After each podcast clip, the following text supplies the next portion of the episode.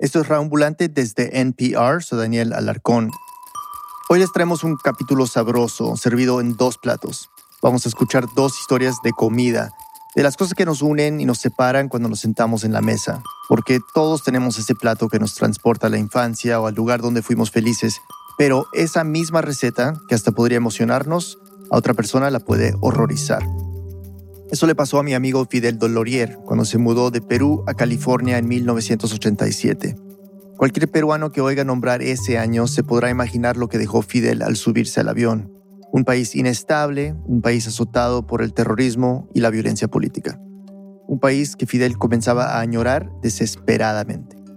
Yo no podía regresar a Perú por muchos años porque estaba de ilegal y realmente extrañaba fuertemente. Estaba muy deprimido, triste y eh, una de las maneras, digamos, de, llenar ese vacío era con, la comida peruana, ¿no?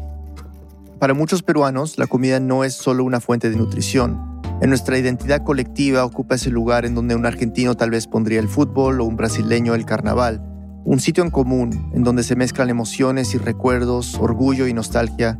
Una de esas cosas que pueden patear fuerte en el corazón de un inmigrante, sobre todo si acaba de llegar a un país que recién empieza a entender. Y bueno, mis platos favoritos son todos en realidad. Tú me dices comida peruana y te como lo que sea, no, no, no tengo ningún aspaviento. Pero Fidel tenía un problema. A fines de los 80, la cocina peruana todavía no era famosa en el mundo y en Estados Unidos era casi imposible conseguir sus ingredientes. Y peor aún, él no había puesto una olla al fuego en su vida. Cuando yo llegué a este país no sabía ni hacer arroz. Era un desastre. Me botaban de la cocina ¿eh? cuando yo crecía porque éramos eh, tres hermanos varones, tres hermanas mujeres, más mi mamá y mi abuela en la cocina. Entonces no solo estorbábamos, pero también había una cuestión así medio sexista. ¿no? Los hombres no pertenecen en la cocina. Las llamadas a su Ayacucho natal en ese entonces valían un dólar cada minuto, un dólar que a Fidel no le sobraba. Entonces decía, mamá, rapidito, ¿cómo se hace el arroz? Y así poco a poco aprendí. Los ingredientes de sus platos favoritos se los pedía a sus amigos que viajaban desde Perú. Al principio se los quitaban en la aduana, pero fue diseñando un sistema para que no los encontraran. Con el tiempo se transformó en un experto contrabandista de ajíes, soyuco, maca y todo lo demás. Ahora ya tengo mi método, ¿no? Este, no lo puedo decir yo, pero es, es casi 100% exitoso. También esperaba cualquier oportunidad para ir a la casa de otros peruanos, en esas reuniones todo giraba en torno a las ollas. Lo esperabas con ansias, ¿no? Estabas realmente emocionado porque sabías que se iba a comer rico. Y a nosotros los peruanos siempre nos, nos critican porque fiesta que vamos, nos vamos todos a la cocina. A conversar, a hacer, a hacer bulla y estar picoteando de, las ollas, ¿no? Nos movemos socialmente y emocionalmente alrededor de la, de la comida. Pero había un plato que no encontraba en ninguna casa amiga y que hubiera sido una locura esconder en una maleta una receta típica de la zona andina que con el paso del tiempo se fue transformando en una obsesión. Fidel estaba como loco por comerse un cuy chactado. Y se estarán preguntando qué es un cuy. Esta es una cuestión clave en esta historia. Si le preguntas a un gringo, te va a decir que el cuy o guinea pig es una mascota, un roedor chiquito, peludito, hasta tierno, ¿no? El tipo de animal inofensivo y fácil de cuidar que le regalarías a un niño. Un ayacuchano como Fidel, en cambio, te va a decir que sí, que puede vivir en casa con los niños hasta que crezca lo suficiente. Es un animal andino, ¿no? Que recién se domesticó hace 5.000 años ah, antes de Cristo. Y es, digamos, una fuente de proteínas magnífica en los Andes, donde no hay mucha fuente de proteína. ¿Qué nos lleva a ver a algunos animales como comida y a otros no? Esa es una pregunta difícil que ha desvelado a antropólogos y estudiosos de la cultura pero que estaba lejos de desvelar a mi amigo Fidel. Sucedió que un día estaba caminando por, una calle y veo una tienda de, animales, ¿no? Para adoptar. Entonces veo en la ventana y veo que hay un cuy. Imaginemos a Fidel. Está parado frente a una tienda de mascotas en un país que apenas conoce. Uno en el que el cuy, un animal que proviene de su región y que él ha comido toda su vida, es tratado como si fuera un perrito. Mira a través del vidrio, lo ve allí en su jaulita, listo para llevar. Entonces me acerco, lo miro, el cuy me mira, nos miramos y el cuy se esconde porque parece que reconoció algo. Dijo, este es un peruano. Peor para el cuy, era un peruano con nostalgia. Entonces Fidel entra al local y ve a la señora que atiende. Parece tan amable, tan dispuesta a ayudarlo. Me dice, oh, can I help you? ¿Te puedo ayudar? Le digo, sí, mira, este, ese animalito, le digo, este, está en venta. La mujer mira a Fidel, sus ojos parecen calibrar la situación. Habrá visto, no sé, una mirada diabólica a mí y me dijo, oh, ¿Are you Peruvian? ¿Es usted peruano? Por un momento, Fidel cree que es el inicio de un diálogo, uno que podría tratar del origen del cuy o quizás de las diferencias culturales. Le dije, sí, ¿no? Pensando que iba a generar una conversación, algo, ¿no? Y me dijo, no, no, me dijo, no, no está en venta. me negó el acceso a mi cuy. Fidel le podría haber dicho muchas cosas. Que en la región andina el cuy se ha comido durante milenios, desde mucho antes de su domesticación. Que en su ciudad, Ayacucho, el cuy chactado, que sería como un cuy roasted, es uno de los platos típicos en celebraciones familiares, reencuentros de amigos, bodas y hasta el carnaval. Que la medicina tradicional andina se usa para hacer diagnósticos. Primero te frotan el cuy y luego el curandero lo abre y revisa el estado de sus órganos para saber si tiene algún daño. Incluso su carne contiene una enzima, la asparaginasa, que podría ayudar a prevenir la leucemia. Pero Fidel no le dijo nada, solo se rió. Me dio risa en ese momento, porque realmente entendí, ¿no? Que obviamente. Estaba ella defendiendo la integridad física del pobre animalito, ¿no? Ya me veían, no sé, con la sangre en la boca, ¿no? Tardaría algunos años en sacarse la espina de comer un cuy chactado. En un viaje a Nueva York, un amigo lo llevó a un mercadito ecuatoriano, en la zona rusa de Brooklyn, en donde al fin pudo comprar un par de cuyes congelados se los llevó de vuelta a California, donde estaba viviendo, y entonces hizo una fiesta con otros inmigrantes, a la cual tuvo la decencia de invitarme. Algo tan pequeño como eso, un plato de comida que otros no se atreverían a probar, puede difuminar por una noche los 7.000 kilómetros que hay entre un grupo de personas y el lugar donde dejaron sus recuerdos tiene que, también algo que ver con, con, con, la madre, me imagino, ¿no? Porque crecimos eh, viendo a la mamá cocinar, estando cerca de ella, el calor de la cocina, los olores, todo eso te, te trae a un mundo de memorias, ¿no? Que, que uno realmente lo, lo, atesora y lo, lo trata de gozar lo más que se pueda. Pero la cultura siempre encuentra la manera de abrirse paso. Hoy, si eres peruano, vives en Estados Unidos y tienes una charla con un desconocido, lo más probable es que termines hablando de comida. Es más, puede que ya ruegues para que te hablen de otra cosa. Solo en San Francisco hay al menos 25 restaurantes de comida peruana. No ofrecen cuy, hoy para no herir la susceptibilidad local, pero sin embargo la gente está familiarizada. hablo con cualquier ahora persona, sabe del lomo saltado, del ceviche, del ají de gallina, etc. En, ese sentido, ah, culturalmente sí, ¿no? La comida ha penetrado, ha, ayudado a penetrar más que, más que, más que antes. Antes era, éramos Machu Picchu nada más, o éramos eh, Sendero Luminoso, ¿no? Ahora es este, comida. Todavía, claro, ocurren situaciones como la que vivió Fidel en la tienda de mascotas. En 2015, alguien llamó al 911 en Brooklyn para denunciar un caso de abuso animal un hombre, dijo, estaba asando lo que creyó que eran ardillas en pleno Prospect Park.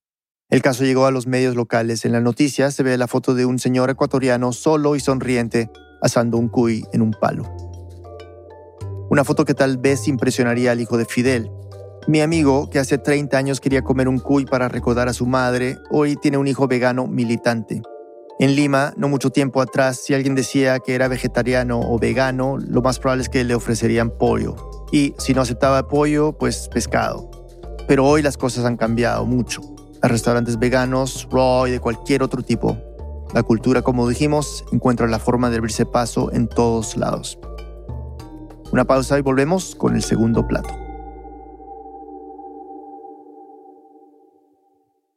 Este mensaje viene del patrocinador de NPR, Russell's Reserve. Cuando el maestro destilador Eddie Russell creó Russell's Reserve, quiso hacer un bourbon delicioso para todo el mundo. Siéntete a gusto con este bourbon de 10 años, añejado a la perfección, para beber solo, con hielo o en el clásico cóctel Boulevardier. Haz hoy tu pedido de Russell's Reserve a través de Drizzly y disfrútalo con tus seres queridos. Russell's Reserve, 45% de alcohol por volumen. 90 prueba. 2020 Campari América, Nueva York. Por favor, beber responsablemente. Este mensaje viene del patrocinador de NPR, Squarespace, el creador de sitios web dedicado a brindar a sus clientes plantillas fáciles de usar, diseñadas por profesionales. Únete a los millones de diseñadores gráficos, arquitectos, abogados y otros profesionales que usan Squarespace para construir su presencia en línea. Visita squarespace.com/npr para obtener una prueba gratuita y cuando estés listo para lanzar tu página, usa el código de oferta NPR y ahorra un 10% en tu primera compra de un sitio web o dominio. Estamos de vuelta en Radio Ambulante, soy Daniel Alarcón. Antes de la pausa escuchamos una historia de amor, la de Fidel y el cuy chactado, el plato peruano que lo hacía sentir cerca de su familia. Pero ahora vamos a escuchar una historia de odio, del odio a un ingrediente que ha unido durante generaciones a la familia de nuestra productora Lisette Arevalo. Aquí Lisette. Hay varias cosas que seguramente no saben del ajo. Primero, el liquidito pegajoso que sale de un diente de ajo se usa para hacer pegamento. Segundo, en promedio una persona come 302 dientes de ajo por año. Tercero, la palabra Chicago, sí, la ciudad, viene del ajo. Chicacua es la palabra indígena que significa ajo y que en el siglo XVII crecía de manera salvaje en la parte sur del lago Michigan. Y cuarto, y lo más importante de esta historia, todos en mi familia lo odian. Y cuando digo todos, quiero decir todos. Mi primer recuerdo del odio hacia el ajo es de cuando tenía cinco años e íbamos a un centro comercial con mi mamá. Había una plazoleta de comidas grandísima, donde vendían carnes, ceviches, pizzas, puro al horno, de todo.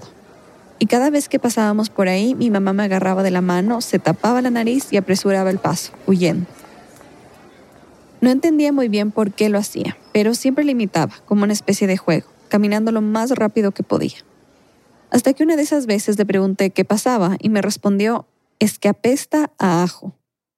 En ese tiempo ni siquiera sabía qué era un ajo ni a qué olía, pero igual la sentí como si supiera de lo que hablaba. La respuesta de mi mamá fue tomando sentido a medida que yo iba creciendo. Primero porque era repetida por mis abuelos, mis tías, mis tíos, mis primos, mis tías abuelas. Y segundo porque aprendí a identificar ese olor tan particular que realmente sí me parecía que apestaba. Poco a poco fui desarrollando una especie de superpoder familiar. Era capaz de oler el ajo a varios metros de distancia en un restaurante, en un plato de comida o hasta en una persona. Estaba claro, me había unido al clan. Y aunque el ajo siempre ha sido un tema sensible para mi familia, nunca supe por qué ni cuándo exactamente comenzó este odio. Entonces decidí averiguarlo. Cuando le pregunté a mi abuelo José Antonio Gross, esto fue lo que me dijo. Yo pienso que desde que nacimos supimos que no había que comer ajo, pero no sé de cuándo viene todo eso. Y es que mi abuelo también se acuerda que desde que era muy chiquito, sus tías, su mamá y su abuela siempre repetían que el ajo estaba terminantemente prohibido, que era algo que la familia Godoy nunca podría comer. Y todo el mundo pues lo aceptó. Pero bueno, si no podía averiguar el por qué, quería por lo menos saber quién comenzó todo esto. Quién dijo, en esta familia no se come ajo y punto. Después de que indagué por todos lados, la única que tuvo una posible respuesta fue mi tía abuela Gloria. Eso viene de la familia Godoy, de la abuelita eh, Hortensia y de la mamá de la Viviana Molina de Becerra. Entonces, mi visa, visa, bisabuela Viviana Molina parece ser la que empezó todo. Se lo pasó a su hija, mi visa, bisabuela Hortensia Becerra, que a su vez se lo pasó a sus hijos, Neptali Godoy y Celina Godoy que se lo pasaron a sus hijos, mis abuelos, que además son primos, pues Antonio Gross y Norma Godoy. Y claro, finalmente a mi mamá, a mis dos hermanas y a mí. Pero el odio no acaba ahí.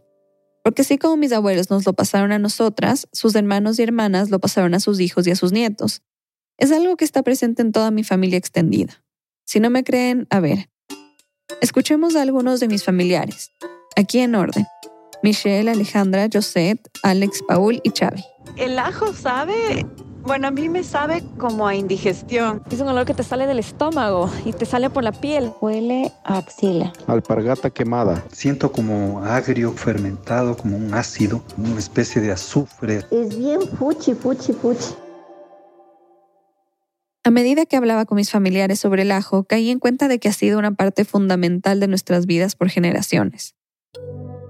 Aunque lo odiemos, es una de esas pocas cosas que nos unen y nos definen como familia. Se ha prohibido en el catering de los matrimonios, en las fiestas de quinceañeras, en las celebraciones de cumpleaños. Y es que el odio al ajo es tan importante para nosotros que hubiera podido afectar hasta mi árbol genealógico. Voy a dejar que mis abuelos expliquen. Si hubiera comido la norma ajo, y esto lo que le voy a decir es la verdad, yo no me hubiera enamorado de ella. Imagínese cómo, pues, con el olor a ajo, no, ni siquiera me hubiera permitido que esté al lado mío. ¿Y usted, abuelita? Si mi abuelito olía ajo. Igual, yo no les recibía ni en la puerta.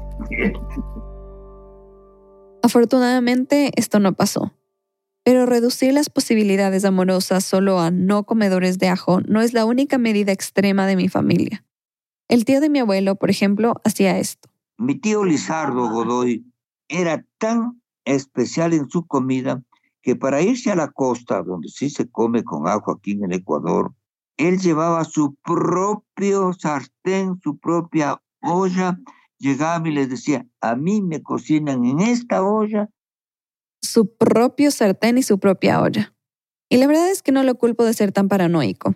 La forma como se habla del ajo en mi familia ha influido en cómo nos comportamos desde siempre. Mi mamá, por ejemplo, estaba preocupada por su vida amorosa cuando era una adolescente, y mi bisabuela decía que tenía que tener más cuidado de no comer ajo por accidente.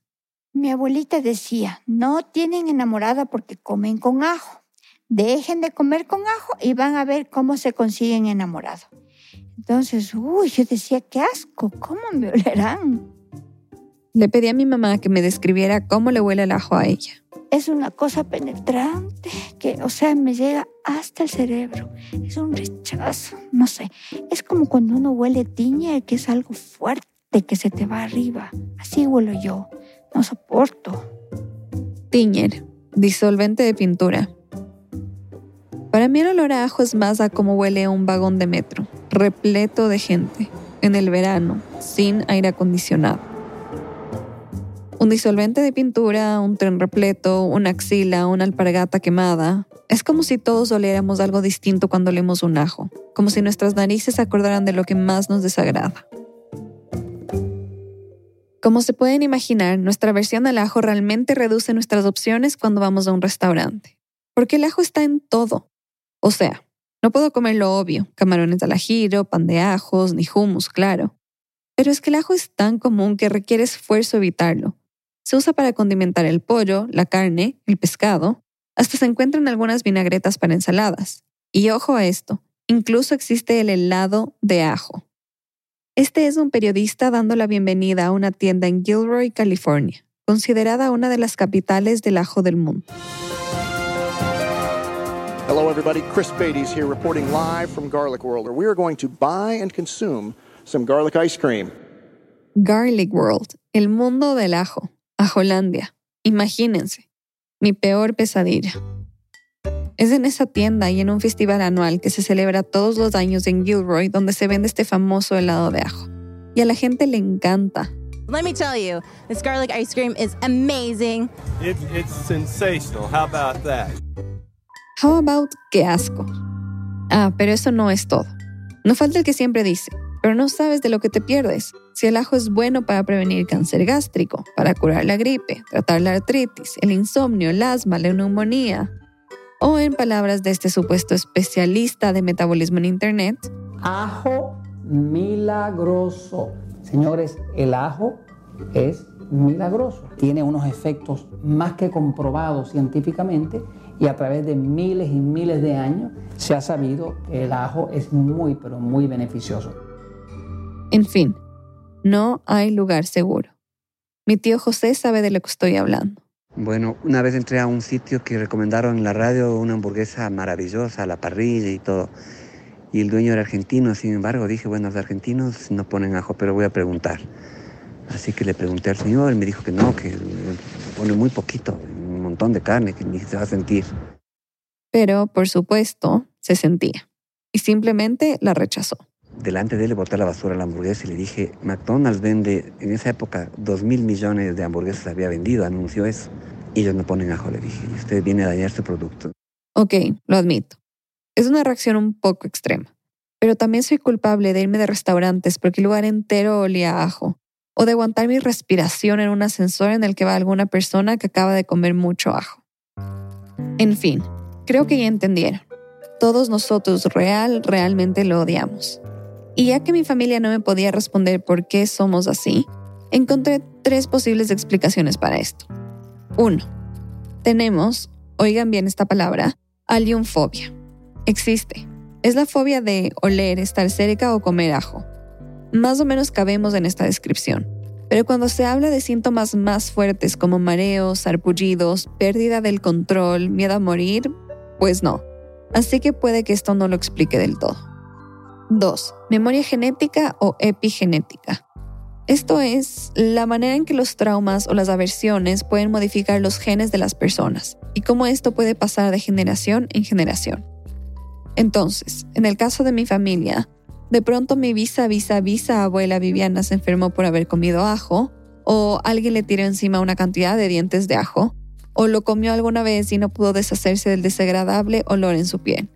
Pudo haber pasado cualquier cosa que le hizo odiar al ajo de tal manera que afectó su código genético y como resultado nosotros lo odiáramos.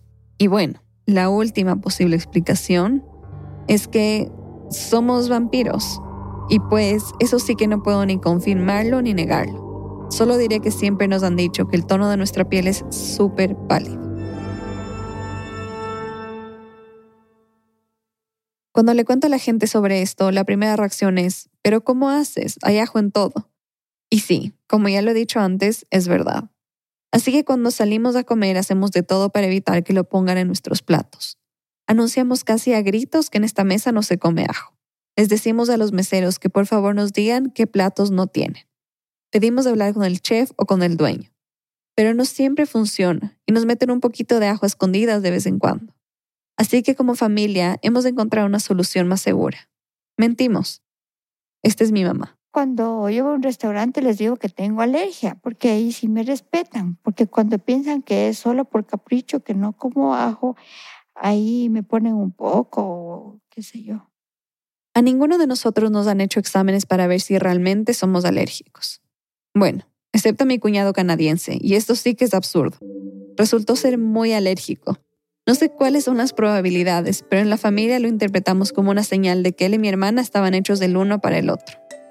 Entonces, claro, viniendo de un linaje de personas que no comen ajo, resultó extraño que yo termine enamorándome de alguien que sí lo ha comido toda su vida. Cuando estábamos de novios no pude dejar de preguntarle a Agustín si eventualmente dejaría de comerlo. Me dijo que no sabía.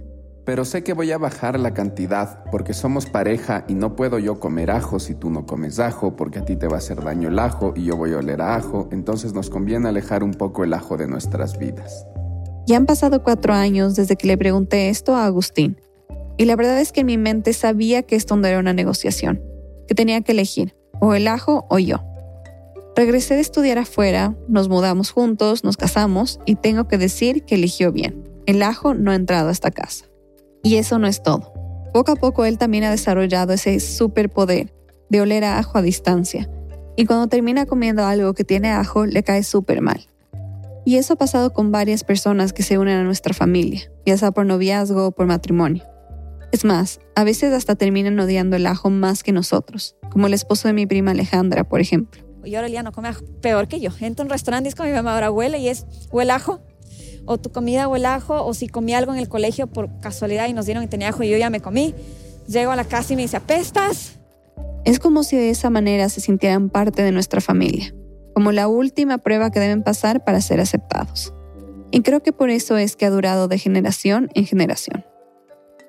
Lo conversé con mi cuñado canadiense, Matthew, quien llegó a Ecuador y a formar parte de nuestra familia hace más de 10 años. Le pregunté si, luego de una década conviviendo con nosotros, tenía alguna teoría de lo que nos pasa, de qué significa el ajo en nuestras vidas. El ajo es una suerte de manera de pertenecer a la familia. Permite que la persona pertenezca a un tribu. Ah, y por otro lado, es un tema de conversación constante. Es una manera de conversar siempre que lleguemos a un restaurante, siempre que vayamos a cualquier sitio. Es la primera cosa de que podemos conversar. Y tiene razón. Debo confesar que muchas veces me daba vergüenza contar esto a personas fuera de mi familia. Me acuerdo que cuando era chiquita y mi mami llamaba a las casas de mis amigas a pedirles que no me dieran comida con ajo, me mortificaba. Muchas veces comía lo que me servían por no hacer problema, por no quedar mal, por no tener una conversación eterna de lo extraña que es mi familia. Pero después de hablar con ellos para esta historia, de escuchar sus anécdotas, de ver cómo a pesar de cualquier posición política o desacuerdo estamos unidos por el odio al ajo, eso ha cambiado para mí. Entonces, ahora digo, a mucha honra, soy Liceta Arevalo y no como ajo. Y si ustedes son como nosotros, pues no están solos. Bienvenidos a mi familia. Este episodio fue producido por Lisette Arevalo y Nicolás Alonso. Lisette es productora y vive en Quito, Ecuador. Nicolás es editor y vive en Santiago de Chile. Este episodio fue editado por Camila Segura, Nicolás Alonso y por mí. Desiree Yepes hizo el fact-checking. El diseño de sonidos de Andrés Aspiri y Remy Lozano con música original de Remy. El resto del equipo de Ambulante incluye a Paola Aleán, Aneris Casasus, Xochil Fabián, Fernanda Guzmán, Camilo Jiménez Santofimio, Jorge Ramis, Laura Rojas Aponte, Barbara Sahel, David Trujillo, Elsa Liliana Ulloa y Luis Fernando Vargas. Emilia Herbeta es nuestra pasante editorial, Carolina Guerrero es la CEO. Ambulante es un podcast de Ambulante Studios, se produce y se mezcla en el programa Hindenburg Pro. Ambulante cuenta las historias de América Latina. Soy Daniel Alarcón, gracias por escuchar.